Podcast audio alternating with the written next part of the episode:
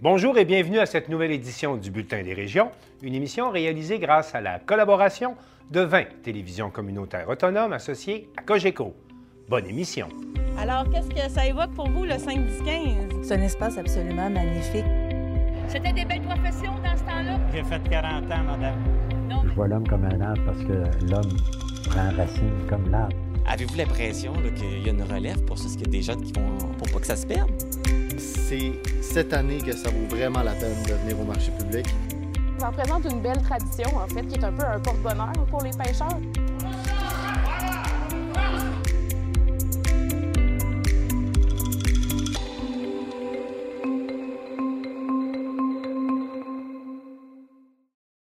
Au sommaire pour vous cette semaine, en Gaspésie et aux îles de la Madeleine, on lance une série de balados sur les femmes et la politique.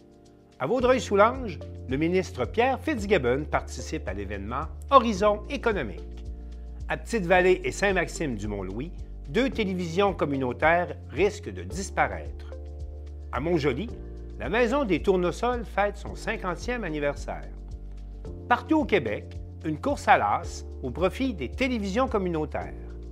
À Saint-Raymond-de-Portneuf, la maison d'aide Villa Saint-Léonard combat l'itinérance. À Trois-Pistoles, des phoques du Groenland sont observés à proximité de l'île aux Basques. À Forestville, une journée d'activité sous le thème des plaisirs d'hiver. Mais pour commencer, rendons-nous à Baie-Saint-Paul où le regroupement des voix féministes de Charlevoix organisait, le 1er février, une première mobilisation citoyenne pour rendre visible le deuxième féminicide de l'année au Québec. Un reportage de Lydia Duchesne de TVCO. 2024 vient à peine de commencer et déjà deux féminicides sont comptés au Québec. Parce que ces drames sont trop souvent passés sous silence, les organismes féministes de la région font un appel à la mobilisation. Par cette action symbolique, le comité Les Voix féministes de Charlevoix, qui regroupe les quatre groupes de femmes de la région, veulent briser le silence en dénonçant et en rendant visibles les violences faites aux femmes. Ce rassemblement se fait à la mémoire de Narges Ben Yedder, 32 ans, tué par son conjoint le 26 janvier à Montréal, et aussi à la mémoire de toutes les femmes tuées en contexte de violence conjugale.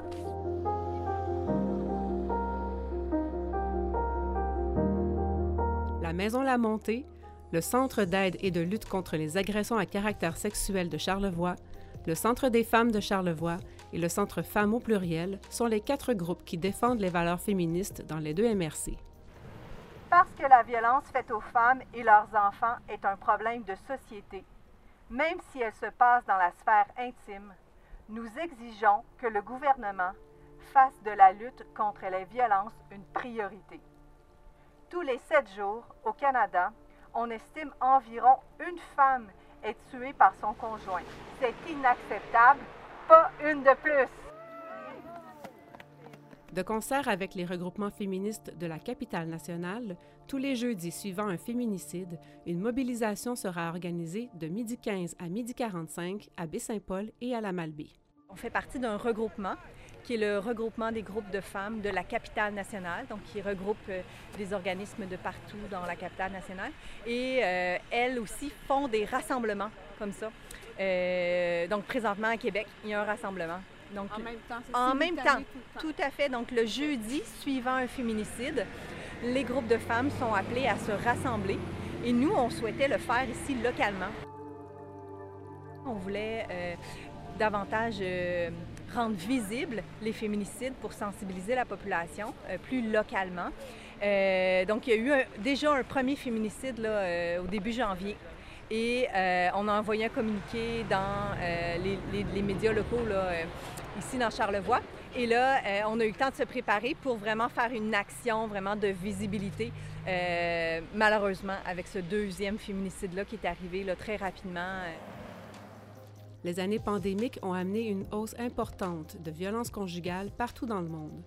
Bien que ces taux aient légèrement diminué depuis, ce sera toujours trop. Chaque fois qu'une femme est tuée, euh, ça ne concerne pas juste la famille, l'entourage, les proches, ça concerne vraiment tout le monde, euh, euh, le voisin, la voisine, puis, puis, socialement aussi, là, comment on traite la violence, puis comment on investit aussi dans, cette lutte-là. Là, aussi au niveau du gouvernement, on a aussi des, quand même des attentes qu'il y ait une réponse gouvernementale et financière, mais et aussi donner des moyens, dans le fond, aux organismes qui sont déjà présents sur le terrain. Là. Les quatre organismes aujourd'hui, on en fait un peu, on démontre un peu ça aussi, là, que notre présence est importante, puis on travaille fort.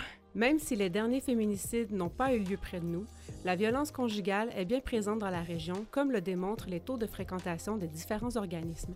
Pourrais parler au CALAX particulièrement. Là, on a eu une hausse de la liste d'attente suite à la pandémie, puis ça a dérougi plus ou moins. Là, on a des accalmies, mais euh, on a des, demandes qui sont grandissantes. Puis on voit aussi des nouvelles demandes de jeunes, d'adolescentes, en fait, dans les écoles secondaires où euh, on est beaucoup plus présente, puis euh, où, il y a une hausse de demande. Donc, on imagine en fait que la sensibilisation, en tout cas la compréhension de c'est quoi le consentement, c'est quoi les violences faites aux femmes, puis c'est quoi les formes en fait qui existent, peuvent aider aussi les, femmes ou les victimes en fait à aller chercher de l'aide dans nos, dans nos organismes. Tout à fait. Plus on en parle, plus on dit que c'est inacceptable, plus les gens vont oser, en fait, briser le silence, euh, venir nous en parler. Puis ensuite, nous, on va référer soit au Calax ou à la Maison La Montée. Là. Mais je sais qu'à la Maison La Montée, il y a quand même un gros, gros roulement de femmes qui font des demandes euh, de soutien, d'hébergement. Si vous êtes témoin, victime ou êtes vous-même sujet à poser des actes de violence conjugale, osez briser le silence.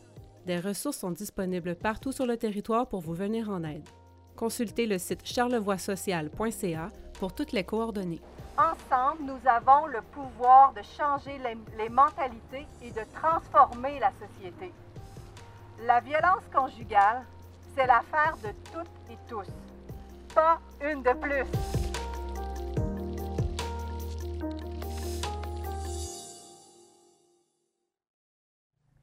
Le regroupement des groupes de femmes de la Gaspésie et des îles de la Madeleine lance une série de balados intitulée Femmes et politique. Un reportage de Valérie Pinault de Télévague. Pouvez-vous me faire un petit rappel, c'est quoi la mission de la table de concertation des groupes de femmes de la Gaspésie et des îles de la Madeleine? Oui, bien, la table, on est un organisme en défense collective des droits. Donc, on fait la défense de droits euh, des femmes euh, de tout le territoire Gaspésie-les-Îles. Puis, on rassemble les groupes euh, qui travaillent en conditions féminines. Fait qu'on peut penser au centre de femmes, aux maisons d'aide et d'hébergement, les CALAX. on a aussi des membres qui sont des groupes d'entraide en allaitement. donc, vraiment les, groupes qui partagent notre vision féministe, puis qui nous aident à, sentir le pouls sur le terrain voir c'est quoi les enjeux que vivent les femmes dans la région. Mais récemment, vous avez lancé une série de balados. Comment ça s'est déroulé? Ça faisait longtemps qu'on voulait aborder le thème euh, femmes et politique. Euh, on voulait vraiment l'aborder dans une perspective euh, large là, de c'est quoi la politique. On voulait l'ancrer dans la région aussi parce qu'il y a beaucoup de choses qui se font, qui se disent sur les femmes en politique au Québec.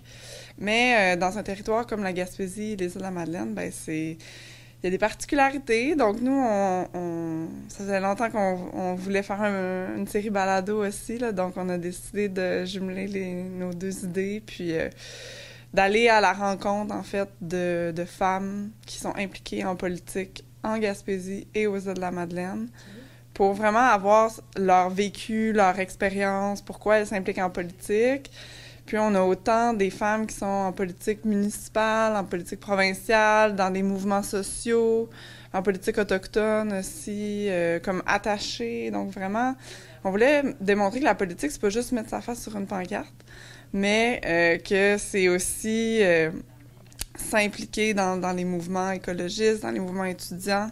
Donc on a quand même une belle diversité là de, femmes qui ont été rencontrées pour ce projet-là. Avec ma collègue Léa, on s'est penché sur euh, les, préjugés, par exemple. Euh, ben, que traditionnellement, c'est des hommes qui se présentent en politique, c'est encore une majorité d'hommes. Donc, euh, déjà, on est dans un milieu non traditionnel. C'est de plus en plus habituel de voir des femmes, mais ça reste que l'idée qu'on se fait d'un politicien, ben, c'est un politicien. Euh, il y a beaucoup euh, aussi les, femmes qui sont mères. Ça, a beaucoup été mentionné, que ce soit des conseillères municipales ou des, élus euh, au provincial. on a l'impression de pas être une bonne mère parce qu'on n'est pas beaucoup à la maison, puis on a l'impression de pas être une bonne élue parce que bon, il faut amener notre enfant. Donc la conciliation travail-famille, c'est beaucoup revenu comme un défi. Vous avez combien d'épisodes de balado? Il y a 10 épisodes, donc on en a trois qui, sont, qui ont été lancés déjà, puis euh, chaque nouvel épisode sort le lundi. Le premier épisode, c'est avec Mégane Perry-Mélençon, qui est porte-parole du Parti québécois et ex-députée de Gaspé. Le deuxième épisode, c'est avec euh, Charlotte Guédusseau, qui est une euh, militante à Cap d'Espoir, qui a travaillé beaucoup, ben, qui a milité beaucoup dans les mouvements sociaux, mais aussi comme attachée de presse pour Québec solidaire, comme avec Françoise David, entre autres. Moi, je fais l'objet du troisième épisode. Donc, moi, j'ai été candidate euh, pour Québec solidaire. Euh, lundi prochain, on a euh, eu vraiment la chance d'avoir Mélanie Clavette, qui était la mairesse de Petite-Vallée. Et c'était la première entrevue qu'elle donnait depuis sa démission. on était super honorés que les femmes oui, ils veulent participer. Puis euh, Léa, euh, l'animatrice, elle a vraiment su créer un super espace là, où les femmes se sont senties à l'aise de, de, se confier sur leur expérience. Les balados sont disponibles sur toutes les plateformes, donc que ce soit Spotify ou euh, Apple Podcast. Les liens vers les plateformes de diffusion sont sur notre page Facebook et notre compte Instagram. Euh, donc la table de concertation des groupes de femmes Gym, Gaspésie-la Madeleine. On invite la population à aller écouter parce que c'est vraiment des témoignages de femmes d'ici qui sont engagées pour leur communauté, puis surtout à commenter. Nous, on a hâte d'entendre qu'est-ce que les gens vont avoir pensé euh, du partage euh, de ces femmes-là. Donc, euh, vraiment, n'hésitez pas à nous envoyer vos questions, vos commentaires, puis à partager dans vos réseaux. Merci, Catherine. Ça fait plaisir. La Chambre de commerce et d'industrie de Vaudreuil-Soulanges recevait, dans le cadre de l'événement Horizon économique, le ministre de l'Économie, Pierre Fitzgibbon. Chantal Bédard de Cessure.tv était sur place.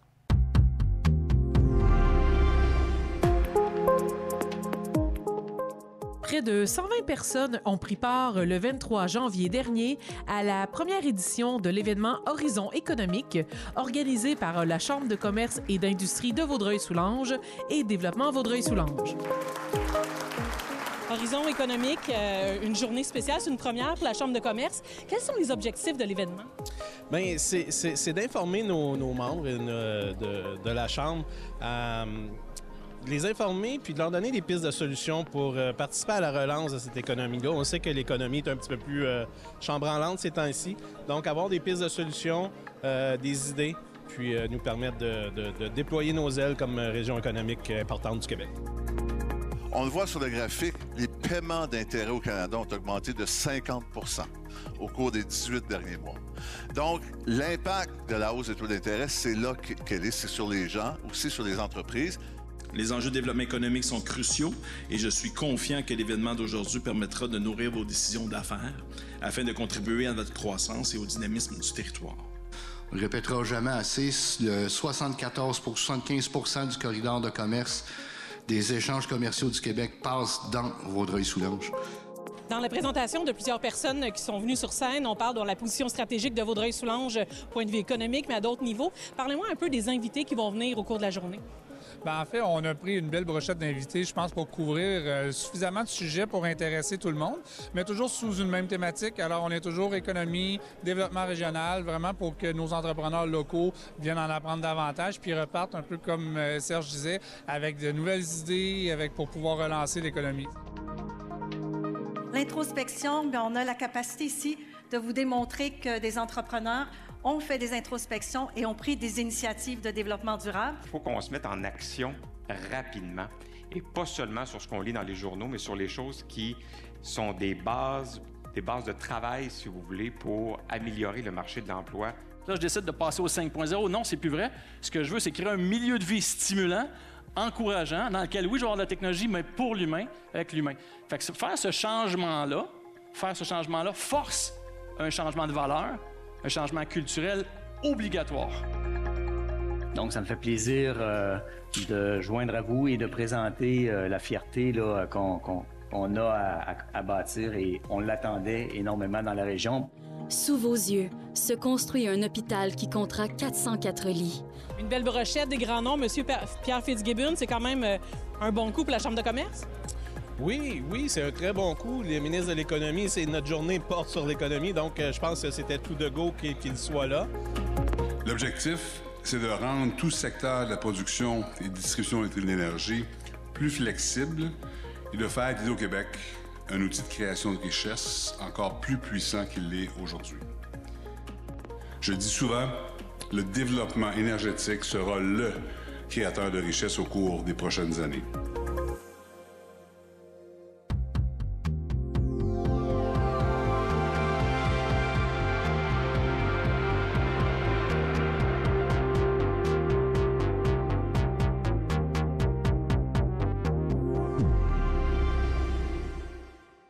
L'inquiétude règne à Saint-Maxime-du-Mont-Louis et à Petite-Vallée, alors que l'avenir des deux télévisions communautaires sur place est en péril. Marc Baudouin de la télévision de la Matapédia s'entretient avec Amélie Hins, qui est la directrice générale de la Fédération des télévisions communautaires autonomes du Québec.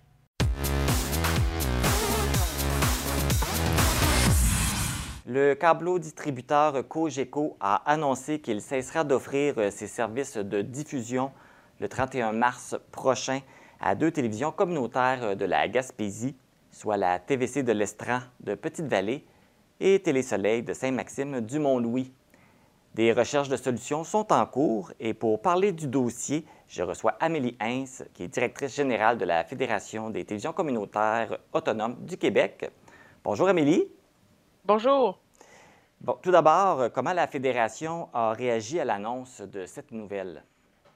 Bien, ça a quand même été un choc, c'est une surprise. Euh, c'est très, très rare euh, qu'un câbleau distributeur euh, se retire d'une région complètement pour cesser d'offrir le service de câbleau distribution aux, aux, citoyens. D'habitude, on voit plus une augmentation de la concurrence, donc des nouveaux joueurs qui vont arriver dans le portrait.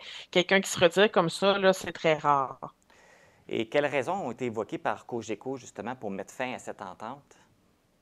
Ah ben c'est une décision financière de leur côté. C'est vraiment une décision euh, d'affaires parce que euh, c'était difficile d'atteindre la rentabilité euh, avec l'arrivée justement de, de TELUS dans le, portrait, qui offre des services d'Internet dans cette région-là, région dans laquelle Cogeco n'offrait pas ces services-là, donc offrait que la câble distribution. Donc c'est ce qu'on nous a dit, là, évidemment. Donc je pourrais pas parler plus en détail que, que ça, mais c'est les raisons qu'on nous a données.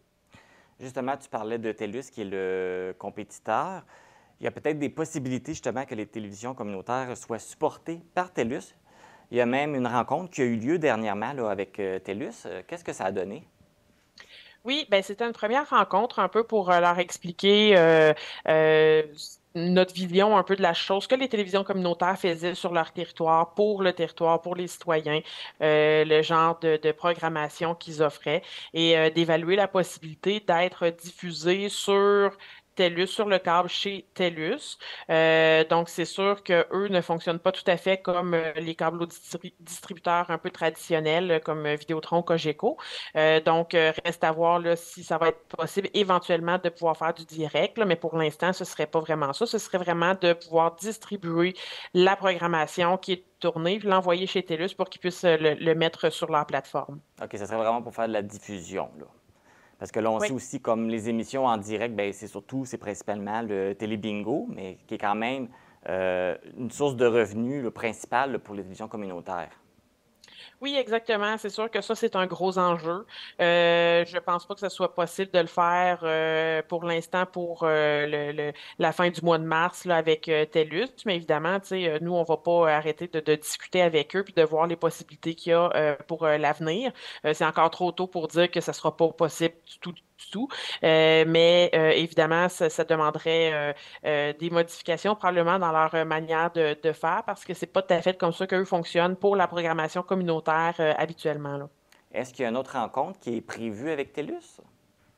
On attend de leurs nouvelles. De leur côté, ils devaient faire des vérifications légales avec euh, le bureau, euh, le bureau maire euh, qui se trouve pas dans notre coin, évidemment. donc, on attend de voir de leur côté qu'est-ce que, bon, quand ils vont en parler aux, dirigeants responsables. Puis, c'est sûr qu'on devrait se reparler là, dans les prochaines semaines.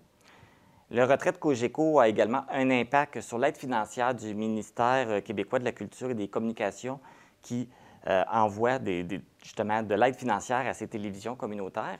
Alors, c'est quoi cet impact-là? Oui, ben, le ministère de la Culture et des Communications du Québec finance avec leur programme euh, d'aide au fonctionnement, le PAMEC, euh, les euh, télévisions communautaires au Québec qui, se qualifient. puis pour ça, pour se qualifier pour ce programme particulier-là, il faut diffuser la programmation sur un câbleau distributeur, donc sur une ligne terrestre de câbleau distribution.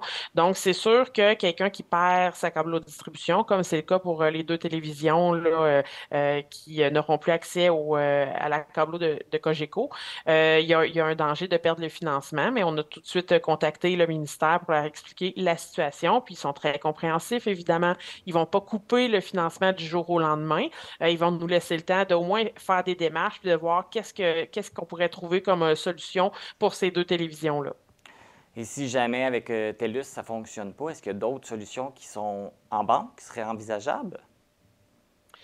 Euh, côté câbleau distribution, ben, TELUS, c'est vraiment la seule option. Euh, je pense qu'il existe des, coopératives euh, solidaires qui offrent l'Internet dans ce secteur-là, mais il n'y a pas la câbleau distribution. Est-ce que, bon, il y aurait quelque chose qui pourrait être fait là, qui pourrait être exploré, possiblement, mais évidemment, moi, c'est ça je ne peux pas euh, m'embarquer là-dedans pour l'instant.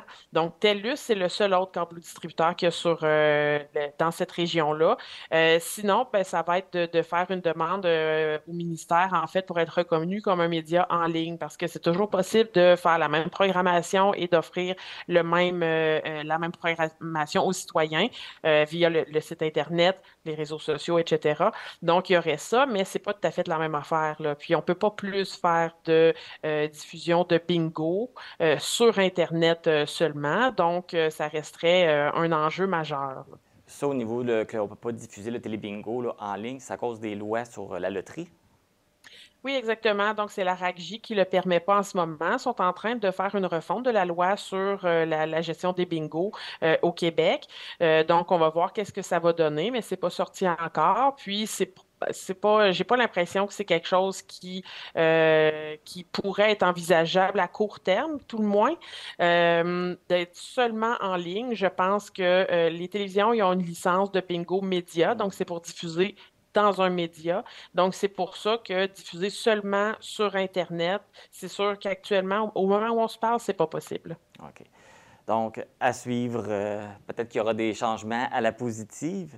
Justement, cette situation-là que les télévisions communautaires subissent en ce moment, est-ce que ça, marque un avenir incertain pour les télévisions communautaires? Bien, c'est sûr que là, c'est incertain pour, euh, pour de nos euh, télévisions communautaires. Euh, je ne pense pas que cette situation-là va se généraliser.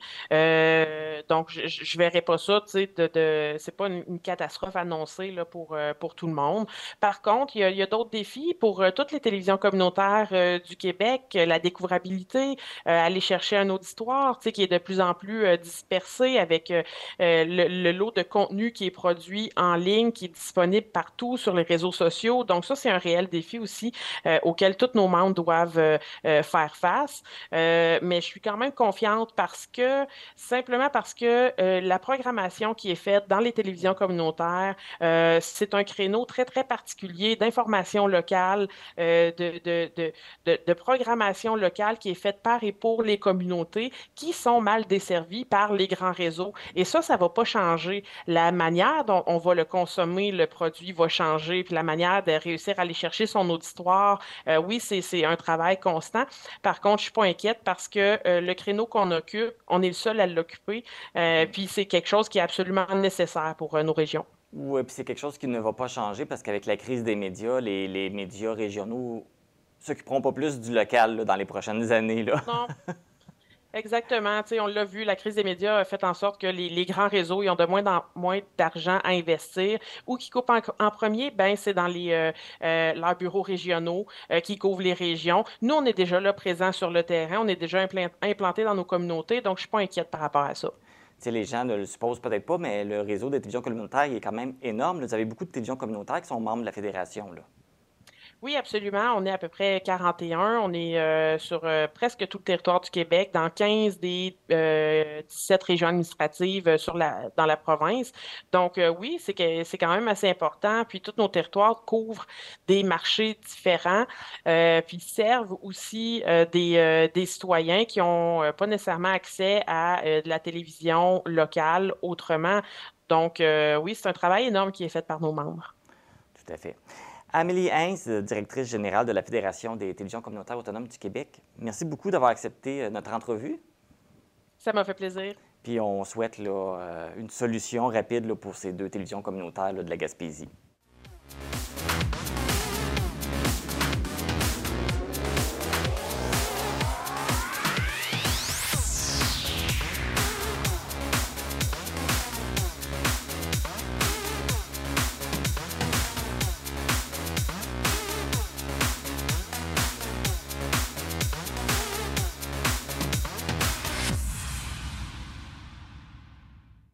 À Montjoli, Marc Després de TV Métis était sur place au lancement d'un magazine soulignant le 50e anniversaire de l'organisme communautaire La Maison des Tournesols. Eh bien, on se trouve à la Maison des Tournesols, c'est 50e anniversaire et on, on avait un beau projet à présenter aux gens ce soir dans ce 5 à 7. Oui, ça nous faisait plaisir ce soir d'inviter tout le monde à venir à notre super beau 5 à 7 pour le lancement de notre revue commémorative pour le 50e. Et euh, qu'est-ce qu'on retrouve dedans à ce moment-là?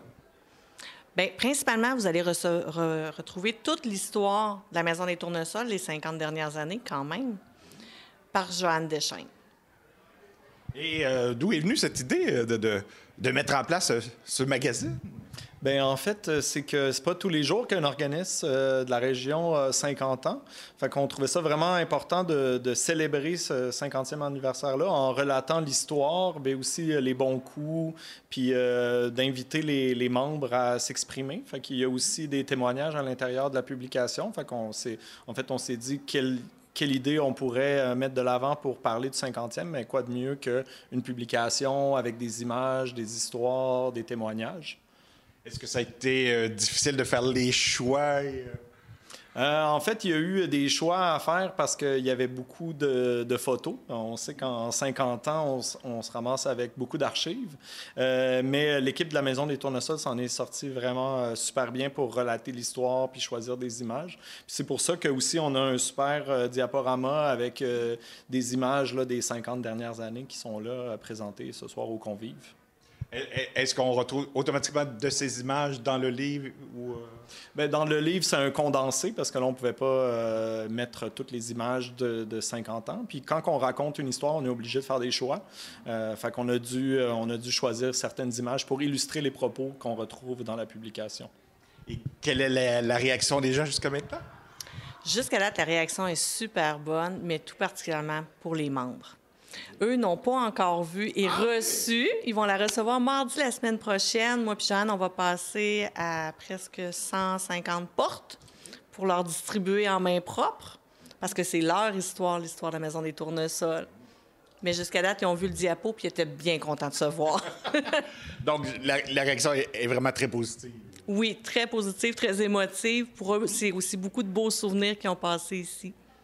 Et, et à ce moment-là, bon, cette belle revue-là, euh, s'il y a des gens qui aimeraient la voir, se la procurer, ou peut-être connaissent des gens qui sont passés dans ces 50 dernières années à la Maison des Tournesols, on fait comment? ou, euh? C'est facile. Moi, je vous suggérerais de passer nous voir au 141 rue de la Gare. On est tous bien fins puis bien accueillants. puis ça va nous faire plaisir de vous la, la faire parvenir ou de vous la donner en main propre si vous venez nous voir. Et est-ce que c'est le même cas comme, comme pour ce soir, c'est-à-dire donc avec un don, on, on peut se la, se la procurer? Oui, effectivement, don volontaire. C'est ce qu'on veut, ce qu'on peut. Et euh, est-ce qu'on en a fait publier euh, plusieurs exemplaires? 350. Pour commencer, on va voir. Et selon le principe, premier arrivé, premier servi? Tout est fait. Et de votre côté, d'avoir collaboré à cette belle aventure, c'est que du positif, sûrement. Là. Ben oui, euh, moi, je, travaille au regroupement des organismes communautaires et alternatifs en santé mentale du bas du fleuve avec euh, les gens de la Maison du Tournesol. Puis euh, ça nous fait vraiment plaisir de pouvoir les épauler dans des projets comme ça pour faire rayonner leur histoire, mais aussi leur mission, puis leurs différentes activités, parce qu'on on retrouve aussi un- un- recensement des différentes activités. Fait qu'il y a des photos par rapport aux différentes activités comme la zoothérapie ou même euh, euh, des activités de loisirs créatifs. C'est vraiment plaisant de pouvoir être là euh, et de participer à ça. Donc, est-ce la première fois qu'on faisait un tel projet? Euh, au sein du regroupement, oui. Euh, c'était la première fois qu'on faisait une publication là, qui, relatait les 50 ans d'un organisme parce que c'est le, le seul organisme qui célébrait ses 50 ans. Il y en a un autre qui célèbre ses 60 ans, qui est membre du regroupement, mais euh, c'est, ça commence l'année prochaine. Donc, ça pourrait être le premier d'une longue collection. Peut-être, qui sait? ben, merci à vous deux et puis on invite les gens à se le procurer rapidement pendant qu'il y en a. Oui, merci beaucoup tout le monde.